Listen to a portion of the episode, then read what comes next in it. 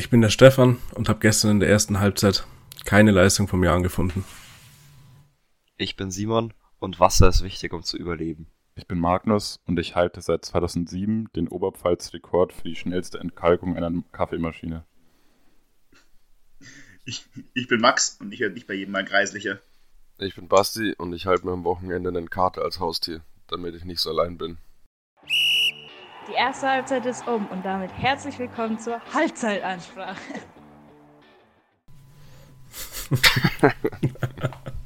ist gut. Das ist es. Hätten wir das auch wieder immer geschafft? Ja, Jungs, ich würde vielleicht sogar anfangen. Okay, Finde ich gut. Und ich würde anfangen, vor dem Spiel schon mal, dass die Einlasskontrollen gestern eine Katastrophe waren. Ja, ist true. Ich weiß nicht, ob die einfach befordert waren, aber es war eine halbe Auslastung vom Stadion. Das fand ich schon echt ein bisschen frech. Gut, wir kamen auch recht spät, aber ihr standet ja noch zehn Minuten länger da wie wir. Ja, genau. Also wir waren wirklich, glaube ich, so zehn Minuten vorher da, Max, denke ich mal. Ja. Und äh, das Problem war, glaube ich, dass die ja jetzt als äh, Booster auch noch, also vorher war es ja immer, glaube ich, 2G, oder? Und jetzt müssen sie Booster halt auch noch kontrollieren und äh, die Karte und den Perso und es dauert halt ewig und es waren auch halt von null äh, Besuchern halt direkt an, was waren es, 7600, was ich übrigens krass fand, dass so viele gekommen sind. Ähm, aber ja, es hat, war sehr chaotisch. Aber kann sich jemand erklären oder hat jemand eine Idee, warum es so ist? Also abgesehen von den Dingen, die Simon halt gesagt hat, dass es halt von 0 auf 100 wieder losging, das ist ja, sonst haben wir ja auch ausverkaufte Spiele und das geht einigermaßen und mein Gott. Ja, die Frage ist halt jetzt, ähm, wie knapp war es denn? Also, also wie viele Leute standen noch draußen beim Ampfiff, standen überhaupt noch Leute draußen beim Ampfiff? Ja. Das weiß ich halt jetzt nicht. Das haben wir ja jetzt nicht mitbekommen konkret. Weil ich kann mich schon erinnern, dass auch schon bei anderen Spielen, wo Stadion in dem Sinne ausverkauft war, halt dann auch wirklich bis zur letzten Minute vor Abendpfiff noch Leute draußen standen. Also das ist jetzt nicht so ungewöhnlich, würde ich sagen. Also ich bin mir schon ziemlich sicher, dass gestern nicht alle pünktlich zum Ampfiff drin waren. Weil wir sind um 10 vor halb dann insgesamt reingekommen und da standen schon noch ein Haufen Leute und, wir, und du musst sagen, wir waren sogar in der geboosterten Schlange. Also bei uns hätte es theoretisch noch schneller gehen sollen. Wollten sie ja, aber Ja, vor allem war bei uns auch, ähm, also da wo wir standen, ja noch ganz viel Platz frei, vor allem auf den Treppen. Und irgendwann zehn Minuten nach dem Ampfiff, ähm, was sich ja nicht mehr bewegen kann. Also da sind noch einige Nachzügler reingekommen irgendwie. na safe. Ja, vielleicht Ähm, war das ja, einfach, waren sie es einfach nicht mehr gewohnt, wie schnell man sein muss, wenn die Auslastung groß ist und dann hat sich's halt verzögert. Ja, aber ich kann es mir nicht erklären, weil wo ich rangekommen bin, ähm, war ich innerhalb von 10 Sekunden durch. Also der hat mich ja auch quasi nicht, nicht abgetastet, nicht untersucht, hat mich nur durchgewunken. Deswegen frage ich mich, wieso das so lange dauern kann bei manchen. Hm, Vielleicht- vielleicht, vielleicht- ähm, hey, ich habe mich selbst gemeldet. Vielleicht, ähm, vielleicht sind auch die Leute einfach unfähig gewesen, wirklich. Weil es kann ja auch an den Leuten liegen, dass die ihre Tests nicht gescheit bereithalten, ihre Booster-Sachen, dass die ewig brauchen, halt ihr Impfzertifikat herzeigen und so. Vielleicht lag es gar nicht wirklich an der Organisation, sondern die Leute an sich waren einfach unfähig. Das kann ich mir gut vorstellen. Weil ich habe schon ein paar Leute vor mir gesehen, die dann teilweise ewig rumhantiert haben, bis sie dann wirklich mal ihr Zeug alles da hatten. Ja, Simon stand doch vor dir, oder? Mann. Äh, nee, was ich mir auch noch vorstellen kann, ist, dass wir vielleicht auch einfach äh, in der falsch, an, auf der falschen Ende von der Schlange standen oder so, oder auf dem falschen Platz in dieser, es war ja, es war ja nicht mal eine Schlange, das war ja eigentlich eher so eine, so eine Traube an Menschen da vor dem Eingang und vielleicht wäre es auf der anderen Seite oder wenn man sich ein bisschen mehr in die Mitte gestellt hat, ist es schneller gegangen, vielleicht hatten wir einfach Pech. Aber es war schon sehr ätzend. Du hättest dich schon zu den Frauen stellen können, das stimmt. Ja, ist richtig. Apropos ätzend.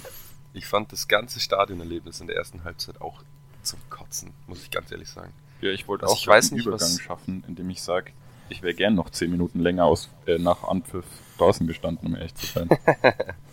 Kannst du wieder weiterreden, Basti, das musst du Ja. jetzt loswerden. Kein Ding.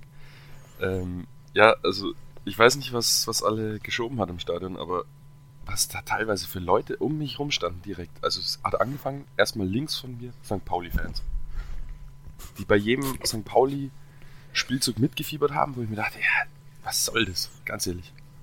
Und das war, und dann ähm, kam, kam noch irgendein Mann, der war, der hat ein paar Bier zu viel getrunken, würde ich sagen, und hat sich mit einem älteren Herrn unterhalten. Und die kannten sich, standen draußen und sie haben die komplette erste Halbzeit mir so ins Ohr geschrien, aber mit der gleichen Geschichte. Die haben es achtmal erzählt. Das, also, die standen draußen, also die Geschichte ist, sie standen draußen, der eine, hatte Karten über, wollte die verkaufen und hat die anderen dabei verloren. Das war die Geschichte. Und das haben sie sich die ganze Zeit erzählt. Und zwar mir voll ins Ohr geschrien, äh, hab ich eigentlich nicht mehr gefunden. Äh, äh. Ich dachte mir nur, schaut euch doch das Spiel an, was soll das? Schreit mir da ins Ohr die ganze Zeit. Dann haben sie auch im S2-Block, wo normalerweise hier die Ultras stehen, was man vielleicht äh, auch erwähnen kann, dass die Ultras keinen Support machen, falls sich die einen oder anderen wundern. Ähm, da haben sie dann auch einfach Happy Birthday für den Fan angestimmt. Und wenn du das bei einem Heimspiel hörst, weil sonst keiner rumschreit, das ist ja ganz traurig. Ja. Ähm, also ich muss sagen, ich fand die erste Halbzeit gestern im Stadion auch echt nicht so geil. Also erstes Mal kommen wir gleich noch drauf, weil das Spiel halt extrem shit war in der ersten Halbzeit. Und äh, hinter mir waren auch welche und die haben so geisteskrank rumgeschrien die ganze Zeit, aber so jetzt nicht so normal wie halt jeder, sondern halt so auch hyperätzend und eigentlich überhaupt keine Ahnung haben und immer den gleichen Satz, das ist mir so auf die Eier gegangen. Die 16-Jährigen meinst du? Ja, genau, genau. Die waren äh, ein bisschen jünger, was ja nicht grundsätzlich nicht schlimm ist, aber die haben sich halt auch aufgeführt wie besoffene 16-Jährige. Ähm, genau.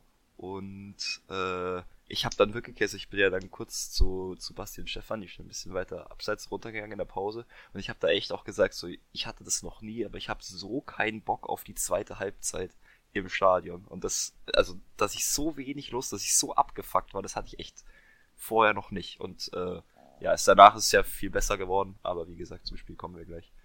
Äh, ich möchte dazu noch anmerken, dass äh, Simon vor dem Spiel noch fast Tim's Dad angepöbelt hätte. Tim's Dad? weil er nicht gecheckt hat, ja, weil er nicht gecheckt hat, dass er hinter ihm, dass er, hinter uns hat, als jemand so angelabert und Simon hat er nicht gerafft, dass es Tim's Dad war. Wollte schon einen richtig blöden Spruch loslassen, bis er dann äh, sich umgedreht hat und es dann doch gecheckt hat. Sehr stark. An der Stelle Grüße an Tim's Dad. An Harry. Harry. Harry bester Mann. ähm, ja, ich habe auch in der, in der Halbzeit eigentlich für mich beschlossen, dass ich nicht mehr ins Stadion gehe, sobald kein organisierter Support da ist. Aber die zweite Halbzeit hat es dann nochmal rausgerissen, auch wenn die Stimmung dann trotzdem noch katastrophal war. War sie so um, um 100 Mal besser als in der ersten Halbzeit, dass es, dass es dann doch noch Spaß gemacht hat. Und das hatte ich auch noch nie, wie Simon. Ich glaube. eigentlich keinen Spaß im Stadion habe. Ich glaube, also mir ging es ähnlich, dass ich in der Halbzeit echt abgefuckt war. Bei mir hat es tatsächlich vor allem mit dem Spiel an sich zu tun gehabt. Und ich denke, das hat es bei euch allen nochmal verstärkt. Ja. Falls das jemand nicht so genau auf dem Zettel hat oder nicht so mitbekommen hat. Nach zehn Minuten stand es 2-0 für Pauli. Das war dann auch der ähm, Halbzeitstand.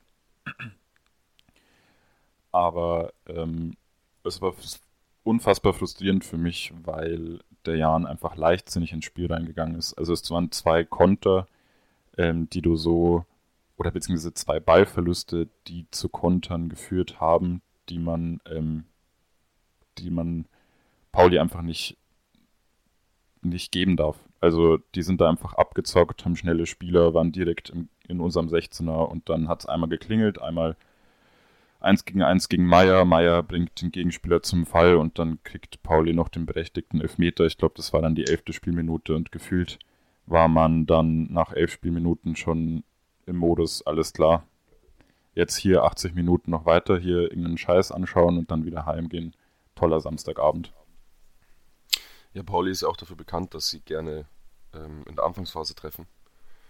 Und dafür hat Sene Begovic ja eigentlich die Fünferkette aufgestellt, also Gimba hinten reingezogen, Kennedy und Breitkreuz auf, auf Außen quasi mit Fünferkette gespielt. Und es hat mal so gar nicht funktioniert. Das war einfach vercoacht. Das ist null aufgegangen. Also ich habe verstanden, was er machen will, aber es hat nicht funktioniert. Die Absprachen haben nicht gestimmt.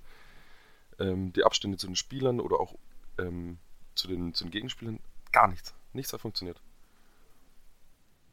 Da muss ich auch Basti eins zu eins zustimmen. Ich habe auch schon während dem Spiel gesagt, ähm, zu Simon und zu Magnus, ja, das, die, also die erste Halbzeit war ganz klar vercoacht einfach, weil du einfach, du musst halt als wissen als Spieler, äh, als Trainer, dass du so richtig schnelle Spieler im Gegnerteam hast, die dich dann überlaufen, wenn du so, und die standen ja auch immer echt hoch, die haben ja hoch, und es ist ja nicht nur einmal passiert, bei den beiden Gegentoren ist es passiert, und man muss sagen, wir können von Glück reden, dass wir nicht das dritte oder das vierte auch noch gefangen haben vor der Halbzeit, weil da gab es auch einen Lattentreffer nach, einer, nach einem, auch nach einem Konter von Burgstaller und noch so zwei Situationen, wo der, wo der Breitkreuz am Ball vorbeischlägt und der Ball gerade zu dem Tor kullert, Und das war auch, war da auch eine Kontersituation. Also das ist häufiger passiert, dass die uns einfach überrannt haben. So. Und Ja, ich auch. finde, klar, in der Halbzeit hat es dann umgestellt.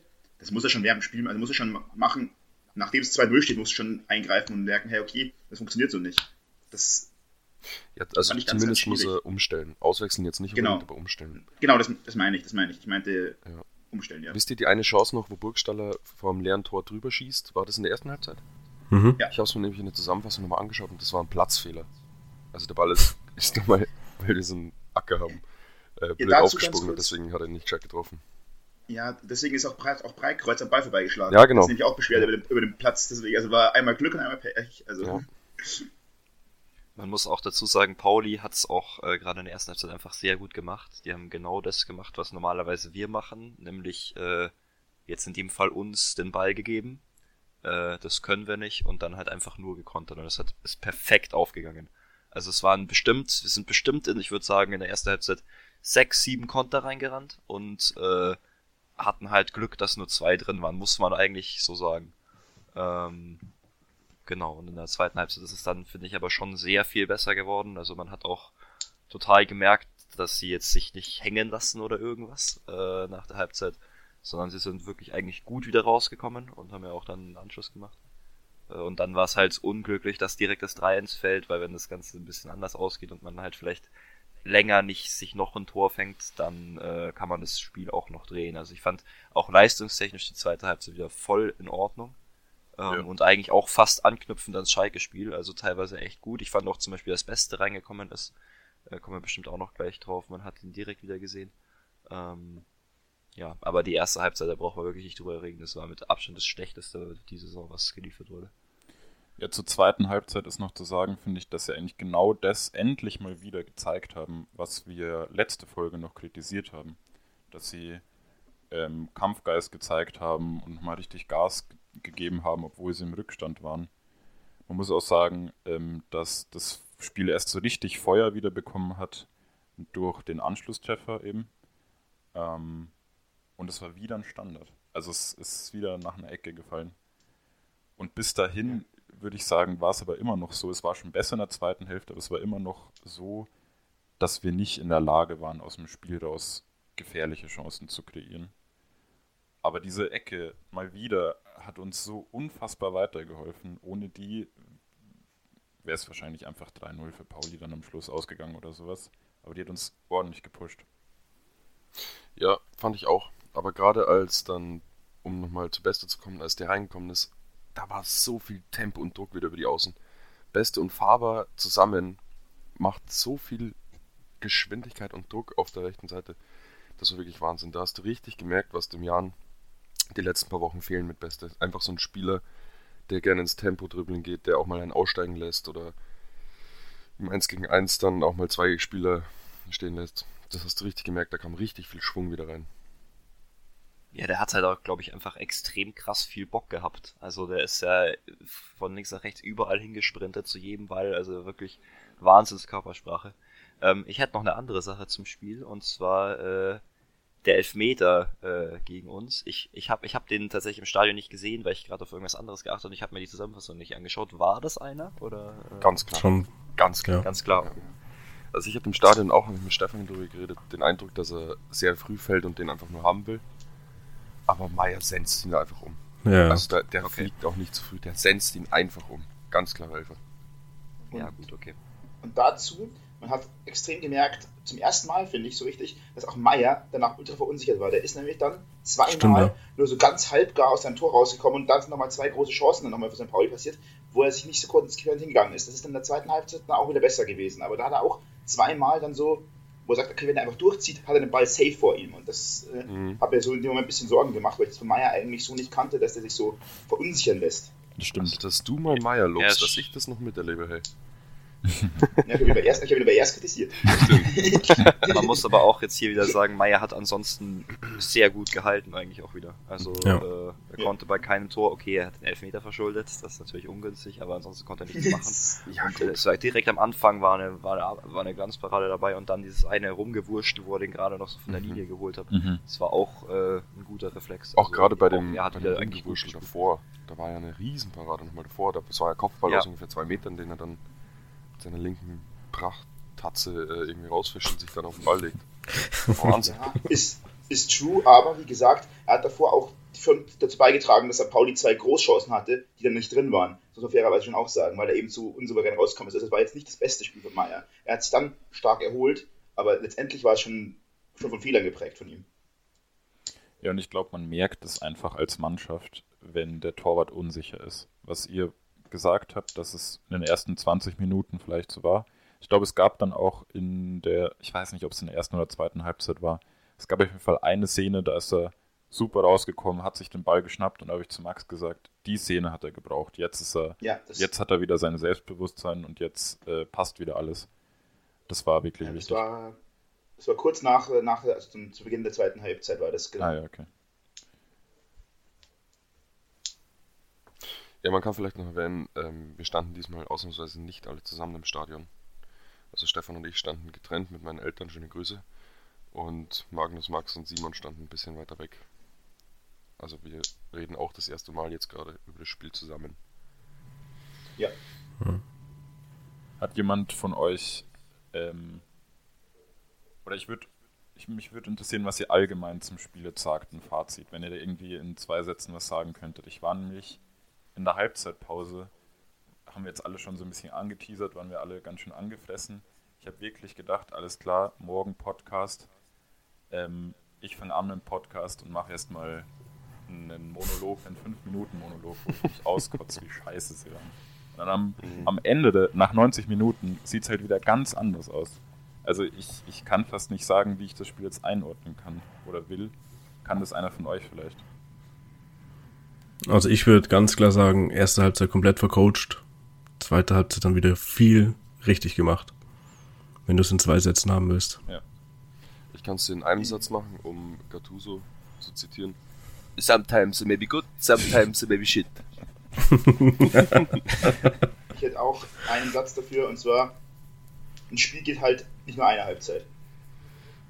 Dafür gibt's ja die Halbzeitansprache. Nein, aber um nochmal noch mal, um noch mal ganz ehrlich zu sein, ähm, man kann es wieder, ich finde, man sollte es auch nicht wieder zu schön reden, einfach aus dem Grund, es ist jetzt einfach so, weil die in der zweiten Halbzeit so überzeugt hätten. Aber wäre die katastrophale Halbzeit die zweite Halbzeit gewesen, dann wäre dieser Monolog von Magnus gekommen. So, Ja. das ist nämlich auch wieder das. Und deswegen muss man schon sagen, es ist einfach erschreckend. Und wie gesagt, wir haben jetzt aus den letzten zehn Spielen acht verloren. Das ist ultra scheiße. So ehrlich muss man sein, das ist einfach schlecht. Und ähm, das kann man sich jetzt auch langsam nicht mehr schönreden. Die Nürnberg muss jetzt einfach einen Sieg her nächstes Wochenende. Das ist einfach, ist einfach so. Ich weiß nicht, Stefan hat es mir gesagt, ähm, oder ich weiß nicht, ich glaube Stefan, war Pauli nicht auch so schlecht in letzter Zeit? Haben die nicht auch aus den letzten sechs Spielen nichts gewonnen?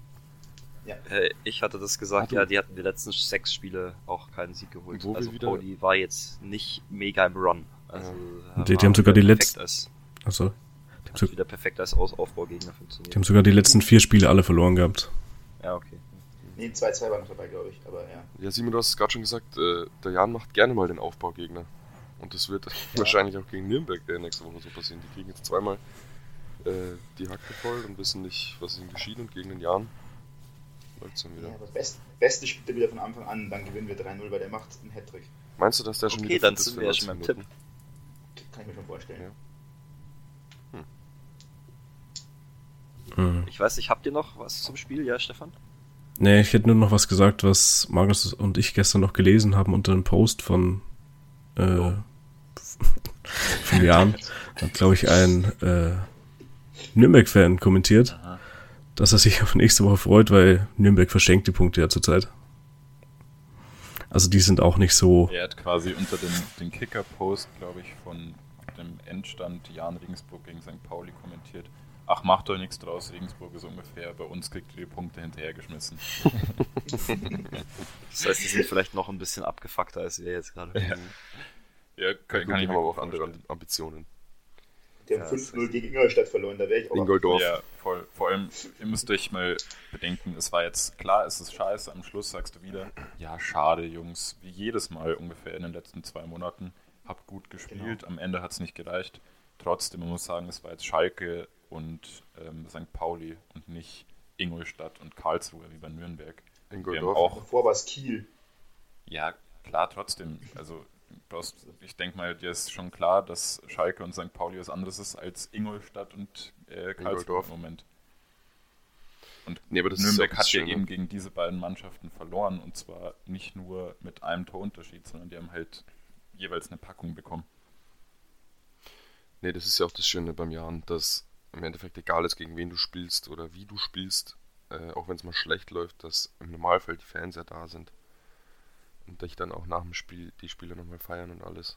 Also ich hätte, ich kann mich nicht erinnern, dass ich schon mal mitbekommen habe, dass die Spiele ausgebucht wurden oder sowas im Stadion nach dem Spiel oder während dem Spiel. Ja gut, während dem Spiel wahrscheinlich schon ein bisschen, aber jetzt nicht so extrem wie bei anderen Mannschaften.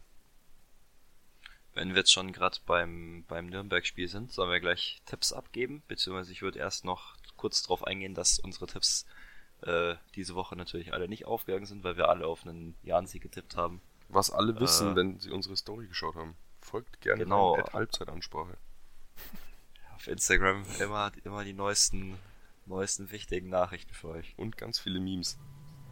Gute Memes, muss man sagen. Sehr gute Memes. Diese guten News. Ja, Noch schlecht. genau. Ich wurde gestern übrigens ähm, in der Stadt auf die Memes angeredet. Echt? Von?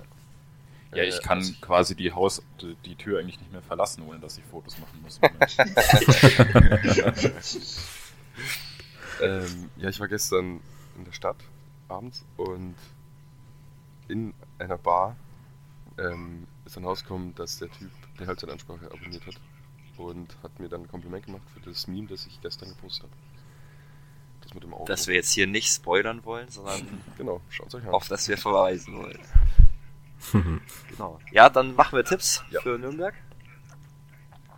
Äh, dann fange ich an und bin noch ein einziges Mal optimistisch und sag, weil Beste von Anfang an spielt 3-1 und Beste schießt 2, aber das zählt nicht.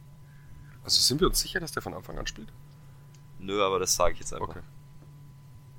Wenn nicht, dann rufe ich kurz einen Mersal an. Ja. Sag's ihm. Hm, Ich Ja, tippe auf ein 4-1. Für den Jan. Ich sag 3-0. 1-4. 1-4. ja. Sympathisch. 3-0 für den Jan. Ganz klares Ding wird das. Ja, nee, wird ein 2-1 für den Jan. Ich sag, das wird ein 3-1 für Nürnberg. Einfach weil ich letztes Mal auf den Janzig getippt habe und Das das offensichtlich, offensichtlich nicht gut geht. Das heißt, jetzt mache ich mal wieder das, was ich, äh, was ich sonst immer mache und bin mal absolut pessimistisch. King. ähm, ja, ich würde auch sagen, Beste dann, dass es jetzt das schon wieder war für die Folge. Ähm, wir machen es nämlich wie, wie der Jan und, machen, und strengen uns nur die, die eine Hälfte an. Deswegen ja, doch, dann nächste Woche wieder rein. Haben wir schon geschafft heute, Jungs. Perfekt. Bayern. Jetzt das nächste Bier aufzwicken, oder? Ja, du vor allem, oder? Ich habe nichts getrunken gestern. Keiner von gestern geredet. Aha. Das heißt, wir gehen noch kurz zur Bundesliga? Ja. Oder? genau. Äh, da wäre das erste Thema vielleicht Bochum, beziehungsweise Bayern natürlich. Ähm, hat da jemand genauer reingeschaut? Ich ja schon. Ich fand's äh, äußerst erheiternd, ähm, um hier die Stimmung mal noch ein bisschen ins Positive zu drücken. Ich liebe das, wie, wie Simon während er erzählt so ein Lachen schon die ganze Zeit hat, weil es einfach auch für mich als Nicht-Bayern-Supporter von Zeit zu Zeit ist es einfach, macht es einfach Spaß, die Bayern mal verlieren zu sehen. Das ist einfach schön. Schon, ja. Das ist so eine unsympathische Aussage. Ja, halt, Du kannst es nicht ist vor halt drei Bayern-Fans sagen, dass es, dass, oder zwei Bayern-Fans, dass du es schön findest, wenn sie verlieren. Ja, das ist halt die Underdog-Geschichte. weißt du selber. Schon immer in Bochum Bettwäsche geschlafen, oder? Nee, aber gegen Bayern ist jeder der Underdog und wenn sie dann doch mehr Punkte lassen, ist einfach, tut der Liga gut. Ja, ich kann es verstehen. Ich habe es auch angeguckt und ich war eigentlich mega angefressen von der Leistung. Gerade hinten, aber als dann die Kamera ins Publikum geschwenkt hat und ich ganz viele Bochum-Fans gesehen habe, wo, wo, wo du denen angesehen hast, was das gerade für ein Fußballfest ist. Und dass es ein Tag ist, den sie wahrscheinlich, wahrscheinlich so schnell nicht mehr vergessen, habe ich mir gedacht, okay, komm. Dann verlieren wir halt. Ist auch okay. Nächste Woche Jeden- gewinnen wir eh wieder.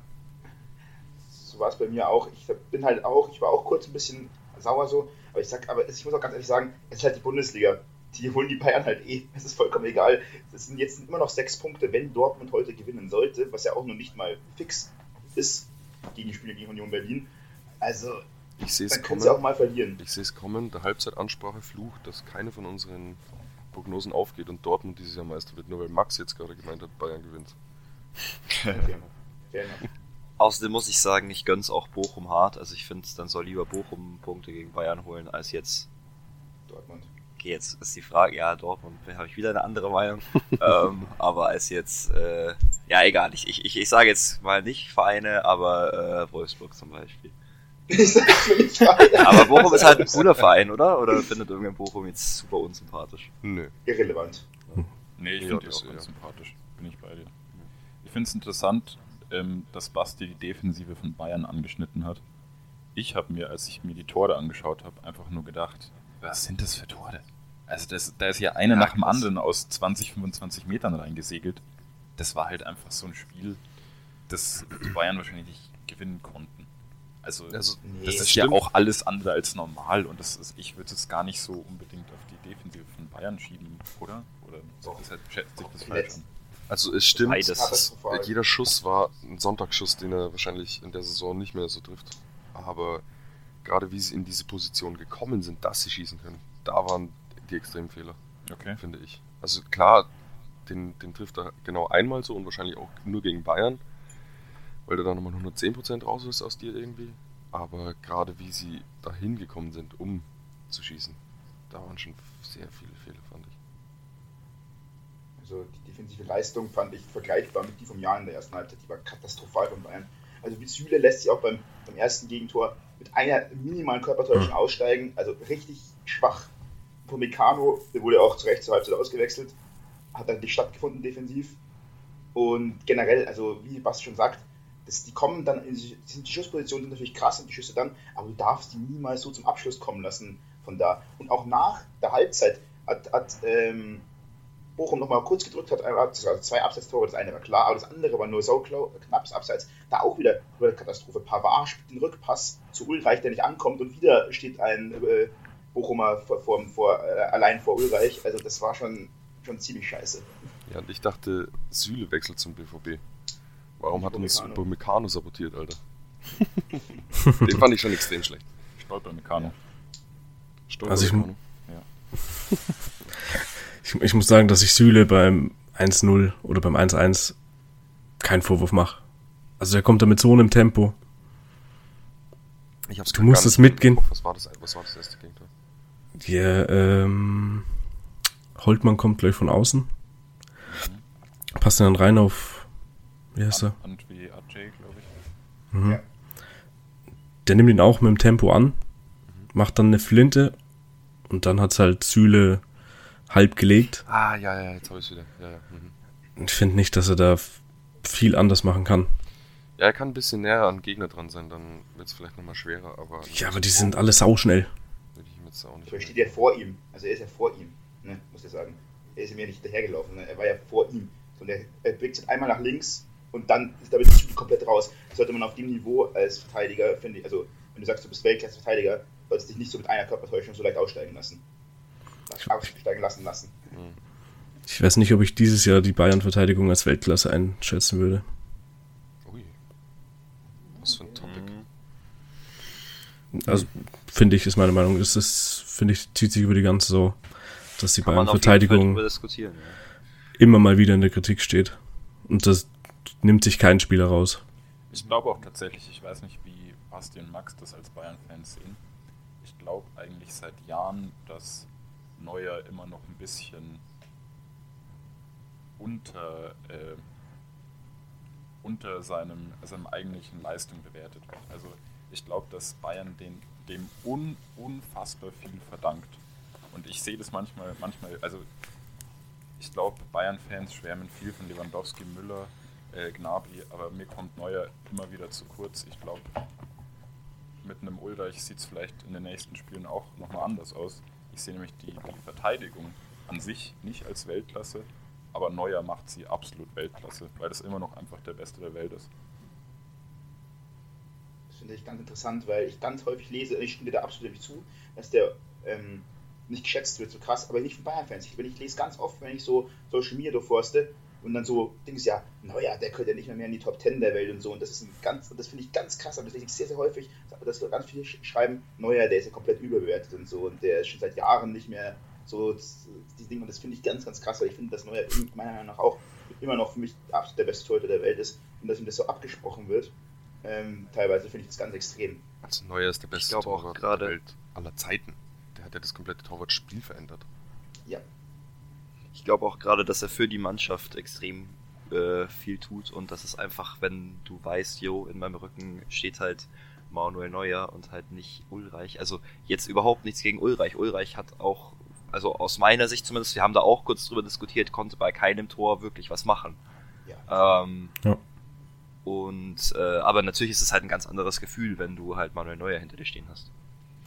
Vielleicht auch nochmal ein interessanter Ansatz. Ich würde behaupten, dass die Bochum-Spieler, wenn ähm, Neuer im Tor steht, egal mal davon abgesehen, ob Neuer den hält oder ob Neuer irgendeinen hält oder nicht, keine Ahnung, weiß man ja nicht. Aber ich würde sagen, dass sie die Schüsse nicht so getroffen hätten, wenn Manuel Neuer im Tor steht. Das haben ja Ich auch letztes sogar- Jahr ganz viele gesagt, dass sie, dass Manuel Neuer einfach, wenn er im Tor steht, dass du gar nicht weißt, wo du hinschießen sollst, weil er dir so groß vorkommt und was weiß ich alles. Dass sie da so einen Respekt vorhaben, Ja. nur weil Neuer im Tor Ich, steht. ich würde sogar so weit gehen und sagen, dass sie gar nicht, also zwei von den vier zumindest gar nicht zum Schuss gekommen wären, weil sie sich nicht trauen würden zu Ja, schießen. oder so, genau. Ja. Muss man auch Die haben sicher auch in der Kabine oder vor dem Spiel gesagt bekommen, ja, da ist jetzt, steht jetzt Ulreich drin. Oder das wissen die natürlich. Ähm, Versucht's halt einfach mal aus Mhm. 25 Metern. Der hat keine Spielpraxis, kann immer was passieren. Auch wenn er ein guter Keeper ist, damit brauchen wir nicht drüber reden, aber Spielpraxis ist für Torhüter unfassbar wichtig, glaube ich. Ja. Würdet ihr sagen, äh, Neuer hätte ein paar gehalten davon? Und wenn ja, welche? Ich sag null. Ich, ich, ich sage auch null. Also die zwei Fernschüsse auf keinen Fall. Den, das erste auch nicht. Ich sag auch, dass er keinen hat. Ja. Vielleicht noch den, Aber es, äh, den, den Elfer. ja, genau, vielleicht, aber es kann halt einfach, aber der war halt auch richtig gut geschossen. Aber es kann, wie du wirklich sagst, Basti, sein, dass einfach die Schüsse gar nicht so passieren so. Aber ich Ja, glaube das nicht, dass, das. genau, aber wenn die Schüsse so passieren, dann glaube ich nicht, oder nur mit ganz viel Glück, dass der Neuer überhaupt eine Chance gehabt hätte, aber eigentlich eher auch nicht. Weil. Ich würde jetzt einmal kurz von dem Abwehrthema der Bayern ein bisschen weitergehen und möchte noch ganz kurz, äh, weil wir ihn gerade auch schon kurz angeschnitten hatten, äh, auf Robert Lewandowski eingehen. Also klar, hat zwei Tore gemacht und so, alles schön, aber ich fand das eigentlich äh, herauszuhebende war dieser extrem geile Freistoß. Ich weiß nicht, ob ihr den Mhm. mitbekommen habt. Mhm. Aber ich war, ich glaube, Basti hat es mir im Stadion schon gesagt. Oder, oder kurz davor. Ähm, der kommt komplett obvious da zum Schuss. Das ist genau klar, wo der Ball hingeht und trotzdem ist es nicht zu verteidigen. Und das ist einfach so eine Qualität, so Freistoße zu schießen und das gerade eigentlich als eigentlicher Stoßstürmer, finde ich Wahnsinn. Ich habe das nicht gesagt. Ich hätte es gern gesagt, Ich weiß ich habe es nicht gesagt. Ich Wer hab- hat's gesagt? Max hat's gesagt, okay. Ich habe mir die Zusammenfassung auch mit Stefan zusammen angeschaut nochmal gestern. Ähm, und ich habe zu Stefan gesagt, es ist einfach nur unfair. Der ist so verdammt gut. Beim, Ja, true. bei dem, also bei beiden Toren macht er das so stark. Der erste nimmt er mit einem Kontakt, kontrolliert er eigentlich die etwas ähm, in seinen Rücken gespielte Flanke, nimmt ihn mit, schiebt ihn rein, hat die Ruhe weg. Beim zweiten Hammertechnik beim Volley, das ist einfach der Wahnsinn, der Typ. Und dann eben auch noch dieser Freistoß, das ist, der kann einfach alles. Und der macht dir einfach eineinhalb Tore pro Spiel. Ist einfach so. Also, wenn du den aufgestellt hast, dann weißt du, dass es schon mal quasi 1-0 steht. Das ist ja fast so, als wäre er einer der besten Spieler der Welt. Fast so, ja. Wenn nicht der beste aktuell. Wilde These. Ich hätte noch was zum Thema Freistoß. Das wäre jetzt aber auf ein anderes Spiel bezogen. Ich weiß nicht, ob ihr den Freistoß von Leipzig gesehen habt. Ich schau keinen Nee, Leipzig-Spiel. leider nicht. Doch, ja. Hab Ich habe es auch nur in der Zusammenfassung gesehen. Nicht mal die Show, ja. Der war asozial geschossen. Also wirklich, das war brutal. Die Mauer ist gesprungen. Er ist perfekt über die Mauer und so geil ins Tor. Wer hat Also könnt ihr ihn gerne noch anschauen, wenn ihr wollt. Von wem war der geschossen? Äh, ein Kunku. Und Ein Kunku, ja. Also, um das einzuordnen für alle, die es jetzt nicht so auf dem Zettel haben. Das war halt eigentlich, würde man sagen, zu nah am Tor, der Freistoß, um eine gute Freistoßposition zu sein. Und er hat den halt geschafft, richtig schön über die Mauer zu heben und dass er wieder reinfällt. Das wurde dann, glaube ich, auch in ein paar Interviews nach dem, ähm, nach dem Spiel wurde das betont, dass das ein ziemlich, ziemlich starkes Ding war. Ja. Vielleicht sollten wir jetzt mal dann nochmal zu nochmal auf Thema Bayern eingehen, beziehungsweise Thema Bayern und Dortmund, und zwar Niklas Süle. So, ein Wechsel, der ja doch für die meisten, würde, würde ich sagen, sehr überraschend kam. So, der wenigsten haben, die wenigsten haben gedacht, dass der in der Bundesliga bleibt, weil für alle, die es nicht wissen, Niklas Süle verlängert seinen Vertrag jetzt nicht am Ende der Saison bei Bayern und wechselt halt, obwohl er ja unter Nagelsmann gesetzt ist. Ähm, und geht halt jetzt zu Borussia Dortmund langfristig, was viele überrascht hat, wo viele sagen, ich übrigens eingeschlossen, es ist ein sportlicher Rückschritt für jemanden wie Süle, der, hätte, der immer schon gesagt hat, dass er unbedingt in der Premier League spielen will und da auf jeden Fall meiner Meinung nach auch einen Platz gefunden hätte. Deswegen finde ich diesen Wechsel sehr interessant. Aus, aus, aus Dortmunds Sicht ein absoluter Transfercoup, absolut stark, aber aus Süles Schritt meiner Meinung nach die falsche Entscheidung. Ich hätte nur ganz kurz eine Sache da, ähm, dazu. Ich habe das auch gelesen, ich glaube, Rummenigge hat gesagt, seiner Meinung ist das ein sportlicher Rückschritt oder sowas. Für mich ist das irgendwie eine komische Aussage, weil das ist doch völlig, liegt doch auf der Hand, oder? Dass es ein sportlicher Rückschritt ist. Das ist doch klar. Also, ja. Das ja, man muss es ja, betonen, klar. vielleicht hat Niklas Süle das ja noch nicht verstanden. also das war ja ein Moment besser als Dortmund, das, da brauchen wir nicht drüber reden. Das habe ich nie verstanden. Ja, und ja, es, ist ja auch, es ist ja auch so gemeint, dass äh, egal wo er hingeht, das wahrscheinlich die schlechteste Option gewesen wäre. Genau. Vom sportlichen Leistungsniveau. Zum, zum, wenn er jetzt zu Chelsea gegangen wäre, wäre das genau. anders gewesen. Ah, okay, ich verstehe. Das, das, das denke ich mir auch. Passt. Also ich, kann, könnt ihr euch erklären, äh, also eventuell, warum Züle diesen Schritt macht? Weil ich finde ihn wirklich sehr, sehr merkwürdig. Also weil es ist, er, wird weniger verdienen, als er bei Bayern verdient. Er wird, ähm, er wird Sport, er wird, also ich hole jetzt mal, ich lebe ein bisschen aus dem Titel, aber, äh, aus dem Titel wahrscheinlich, aus dem Fenster, aber er wird bei Dortmund höchstwahrscheinlich in nächster Zeit, behauptet jetzt einfach mal, sehr unwahrscheinlich Titel holen. Ja, das, das kann man relativ leicht erklären, würde ich sagen. Das hat er auch selber gesagt. Ähm, weil er einfach sehr angetan ist von der Rolle, die ihm Sebastian Kehl versprochen hat, beziehungsweise die Rolle, die er einnehmen kann bei Dortmund. Als absoluter Leitwolf hinten, als absoluter äh, Abwehrchef. Ähm, und keine Ahnung, ich schätze mal, dass ihm die Dortmund-Fans auch ziemlich, ziemlich zusagen werden und die ganze Atmosphäre im Stadion. Und wenn du da ähm, irgendwie Abwehrchef werden kannst, findet er halt geil. Also ich, ich, ich denke halt auch, dass ihm vielleicht einfach das Drumherum oder das Vereinsleben dort zusagen könnte. Ich meine, das habe ich jetzt von Dortmund schon öfter gehört. Ich kann es aber natürlich überhaupt nicht bewerten. Ähm, aber ich finde jetzt, wenn man sagt, okay, ich kann mir sehr gut vorstellen, dass das für mich eine sehr angenehme Arbeitsatmosphäre da ist und vielleicht für ihn persönlich angenehmer als bei Bayern, wie gesagt, weiß ich nicht, ähm, dann finde ich das grundsätzlich schon, äh, dass man das auch als Grund ansehen kann. Oder was ich mir auch vorstellen kann, ist, jetzt mal auf die Premier League Wechsel einzugehen, ähm, dass er vielleicht aus privaten Gründen in Deutschland bleiben möchte. Das weiß man ja immer nicht, was bei dem familiär oder im Freundeskreis abgeht oder so. Also das könnte ich mir noch vorstellen. Und das wäre vielleicht auch was, was er nicht öffentlich kommunizieren möchte. Stimmt. ähm, stimmt absolut. Was, was, man, was ich noch sagen will, ist, ähm, wenn man jetzt das alles nicht, nicht mit einbezieht, was du gesagt hast gerade, dann hat er ja nur als Grund angegeben, weil er hier Abwehrchef werden kann und Leitwolf und was weiß ich. Aber das hätte Süle bei Bayern, bei Chelsea oder sonst irgendwo doch auch werden können, oder? Ja. Ja, aber nicht so unangefochten. Findest du? Aber genau. Ja. Okay. Und darauf ganz kurz, und da muss ich ganz kurz zu eingehen, da habe ich letztens eine kurze Kolumne zu gelesen und das fand ich eigentlich sehr interessant. Das sagt, dass Süle ähm, ein gutes Symptom, äh, Beispiel für ein Symptom ist, das Dortmund zurzeit hat. Und das hat natürlich Rafael Guerrero, der will auch verlängern, mit der Aussage, die ist natürlich auch maximal unglücklich, aber er hat gesagt, ja, bei einem anderen Verein müsste er sich ja wieder komplett neu beweisen. Und das ist genau das, Wer hat das mich, gesagt? was Dortmund. Rafael Guerrero. Achso. Also, das ist genau das, was für mich, was für Dortmund das Problem ist, nämlich dass so, ja, kann schon bei Dortmund, bei Dortmund spielen, da muss ich mich nicht maximal zu 100% alles reinhaben, weil ich diesen Kampf nicht haben muss, weil ich werde sowieso genommen, so nach dem Motto. Und das, und das hat Dortmund diese Saison, finde ich, extrem. Das merkst du, Reus hat zwar abgestritten, diese Mentalitätsfrage bei Dortmund, aber ich finde, die hast du, gerade diese Saison, merkst du die sehr, sehr krass, dass da einfach einstellungstechnisch ganz viel nicht stimmt. Gerade in der Champions League, finde ich, hat man das stark gemerkt. Und das ist auch jetzt mit Süle wieder so. Süle so, ah, nee, anstatt den Kampf anzunehmen bei Bayern und zu sagen, hey, ich bin beim, einer der besten Vereine der Welt, ich möchte da mich durchsetzen, lieber den Schritt zurück machen und sagen, ja, okay, dann da spiele ich auf jeden Fall, da bin ich der King. Ich glaube, Süle will keinem Kampf aus dem Weg gehen, der hat einfach keinen Bock mehr auf Bayern. Der fühlt sich einfach nicht gescheit wertgeschätzt und ich sehe das als Stärke bei Dortmund, dass äh, man Vertrauen in Spielern hat auch oft. Also gerade einem Spieler wie Götze hat man es immer angesehen, der braucht sowas. Bei PSW und ähm, bei Dortmund war er stark, weil er einfach ja ein bisschen dieses Wunderkind sein durfte. Also das ist meine Einschätzung. Und bei Bayern hat das nie so ganz geschafft, weil da einfach vielleicht der Konkurrenzkampf für ihn zu hoch war und ähm, das vielleicht nicht ganz zu, also weil weil das gern familiärer gehabt hätte, sag ich mal, wenn ihr wisst, was ich meine. Mhm.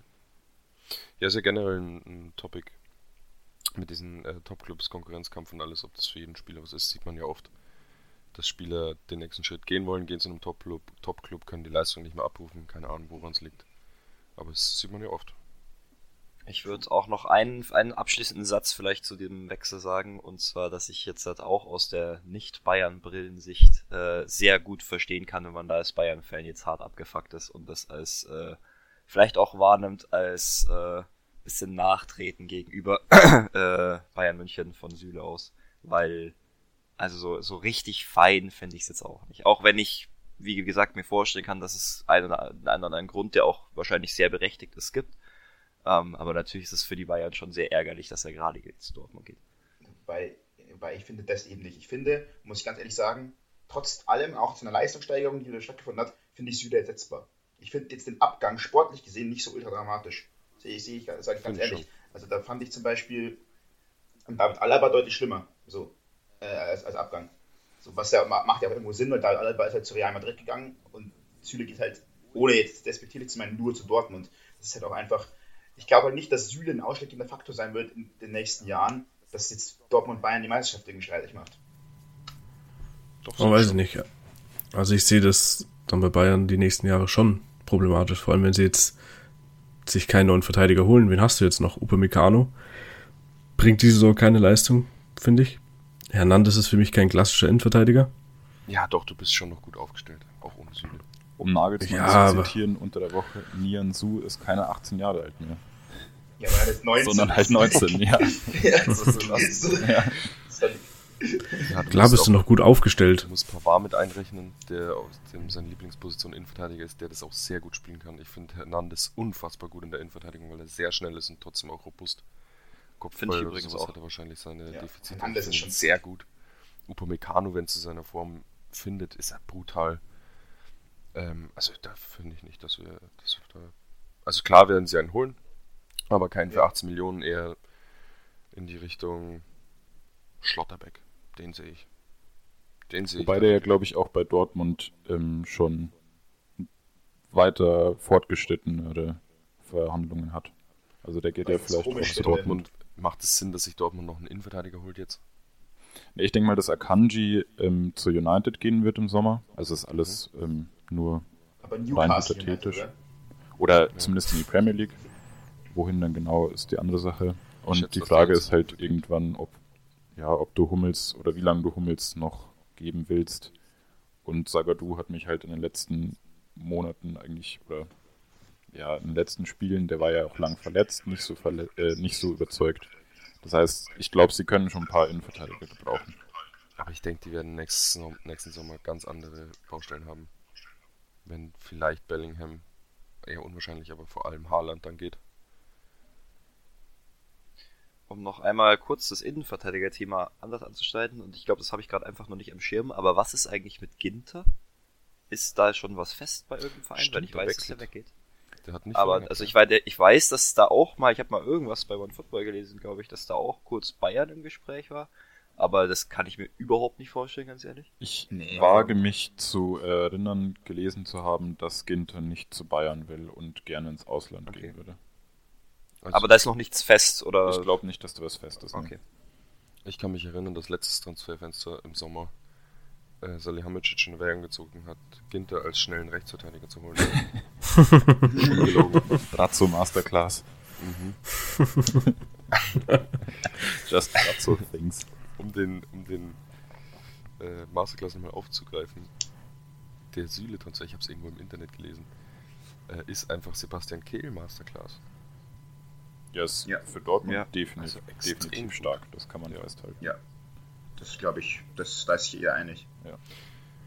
Und festhalten kann man auch, dass wir schon wieder am Ende sind. Das war's Ja. schon wieder. Ja. Ich Schade. möchte kurz noch einen abschließenden Satz sagen. Mhm. Und zwar, äh, dass ich mich extrem hart auf die Champions League freue, die tatsächlich diese Woche weitergeht, was ich erst gestern bemerkt diese habe. Woche. Ja. Mhm. Ja, Bayern Ähm, spielt, Bayern spielt in Salzburg. Jetzt geht's direkt besser. Hiermit wünsche ich allen Zuhörern auch viel Spaß mit der Champions League. äh, das war jetzt eine lange Pause, oder? Das, wann war das? Im November war das letzte Spiel, ne? Wir könnten Champions League noch tippen. Ja, die Deutschen, äh, haha, die Deutschen. äh, ja, wir können eine kurze, kurze Runde machen eigentlich, oder? Dann ist das halt fünf Minuten mehr. Ja, klar. Ähm, Ich guck mal. Ich, Also- ich hätte es da, also ich kann, könnte die Spiele durchgehen. Alles klar, ja, mach, mach, mach. Äh, PSG Real. Oh. Geiles. Spiel, by the way. Leck mich am Arsch. Also, also, Das sind zwei Drecksvereine, ne? True. Das wird ein 4-2. Ich sag 2-1 für Real. Schreibst du das auf, Simon? Äh, Oder schreibt es irgendwer nicht. auch schnell? Nee. Äh, wir können es ja danach raus, ra, ra, ra- raushören. Wir, oder? Ich hör's raus danach. nee, ich mach's, Äh. ich, ich mach's, ich nehme dir das gerne ab. Okay, alles klar. Ich sag, ich sag 2-2 und Messi macht vier Tore. okay. Dann nächstes Spiel Sporting gegen äh, Manchester City. 0-4. 1-4. 0-2. Überhaupt keine Ahnung, City gewinnt. Äh, Ähm. 0-3. 3-3. Inter, Inter gegen Liverpool. Auch geiles Spiel, by the way. True. 1-3. 1-0. 2-1 Inter. 2-1 Inter, hätte ich auch gesagt. 2 keine zu Ahnung. 2. Äh, dann Bayern Salzburg. Das wird 0-1. Das wird ein 5-0, weil Bayern so wütend ist. Ich sag auch 4-0 für Bayern. Salzburg ist die Saison echt nicht gut. Nein, nein, nein. Bayern fängt sich 1. 5-1. Ich sag Bayern fängt sich 2, weil wir gerade schon über die Abwehrprobleme geredet haben, und sagt 3 zu 2 für Bayern. 4-0. Nein, 4-1. Hatte schon Okay. irgendwer getippt? Nicht. Ich habe 4-0 gesagt. Gut, 4 4-1 sag ich. Äh, Juve gegen Villarreal. 7-0. Okay. 1-1. Ich ich sag 3-1. Ich sag 4-0. Ich sag 2-1. Juve ist auch nicht so krass die Saison. Chelsea gegen Lille. Klassisches Ch- Chelsea-Spiel. Das wird ein 2-0. 2-0. Ich sag, das wird ein 1-1. 2-1 für Lille. 1 zu 0 für Chelsea. Burak, Burak macht, Burak macht es. Bruder Gabi. Äh, Benfica gegen Ajax. Boah, ganz schwierig. Das ist ganz schwierig. Finde ich auch sehr schwierig. Und deswegen sage ich auch einfach ein 1 zu 1. Da bin ich bei dir. Das ist ein 1-1. Es wird ein 2-3. Aller macht's dann am Ende. Kopfballtor in der 80. Ich sag 1 zu 2. Ich sag, Ten Hag wechselt sich selbst ein, macht drei Buden, deswegen geht's 3-2 für Ajax auf. Sehr gut. So seriös. Und äh, Atletico gegen Menu. Boah, 0-2. beide nicht gut. Weil Ronaldo immer zwei Buden gegen Atletico. Ich wollte es gerade sagen. Ja. Atletico eigentlich so safe Winner, weil Menu so kacke ist, aber Cristiano Ronaldo in der Champions League ist so unfair. Ja. Es wird ein Das ist richtig. 2-2. Ja, bin ich dabei. Ich sag 2 zu 0 für Atletico. Das wird ein 5-2 für Atletico. Oha! Ja, dann sind wir durch. Hat Stefan schon? Äh, Ich oder sag, Stefan hast du? ich, ich sag 3-2 für Menu. Okay. Drei Tore von Ja, genau. Ronaldo dann, oder? Harry Maguire macht nur Eigentore. Drei Tore von Ronaldo und zwei von Lingard Kappa. Gut, dann sind wir jetzt durch äh, und wünschen allen Hörern einen wunderschönen Start in die Woche. Beziehungsweise eine wunderschöne Restwoche, je nachdem, wann die Folge online geht. Nein, das Und- wünschen wir nur unseren Followern auf Instagram. Ja, genau. Denen, denen besonders. Und, und die, die äh, die Glocke aktivieren, kriegen einen äh, Sympathiebonus nach oben drauf. Glocke, Alter. Gibt's die auf Instagram überhaupt? Nein. Nee. Doch, Schade. doch, die gibt's doch. Gibt's schon? Sehr gut. Dann Ja. hiermit. Okay, na gut. Ja gut, äh, haut rein. Ciao, eure Halbzeitansprache. Tschüss. Macht's gut. Ciao, ciao.